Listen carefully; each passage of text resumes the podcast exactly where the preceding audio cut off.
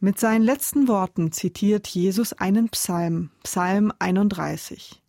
Es ist ein Lied über die Verzweiflung eines Menschen, der in Not ist, Angst hat und verfolgt wird und der trotzdem darauf vertraut, dass Gott es gut mit ihm meint.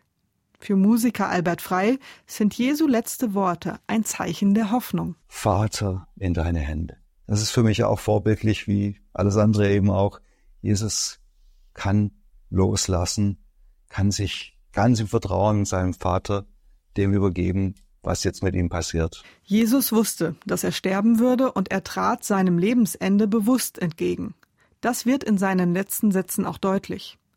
In diesem siebten Wort vom Kreuz entdeckt Albert Frei ein Vorbild für seinen eigenen Umgang mit dem Tod. Ich empfinde es eher als ein, ein friedliches Wort des Loslassens. Vater, in deine Hände lege ich meinen Geist. Tröstliches Wort auch wirklich am Ende des Lebens für Menschen, die angesichts des Todes auch loslassen müssen. Manche können auch nicht loslassen, es, es ist nie selbstverständlich. Aber wie gut ist es, wenn wir loslassen können?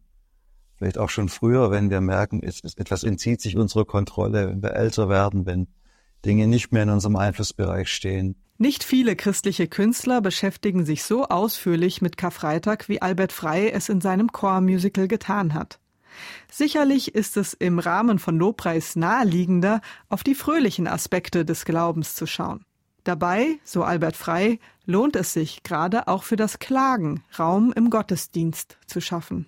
Die Botschaft von Karfreitag ist ernst, sie ist tief, aber sie ist hoffnungsvoll. Sie ist das wahre Leben, durch das wir hindurch müssen, um dann zu dieser Osterfreude zu gelangen.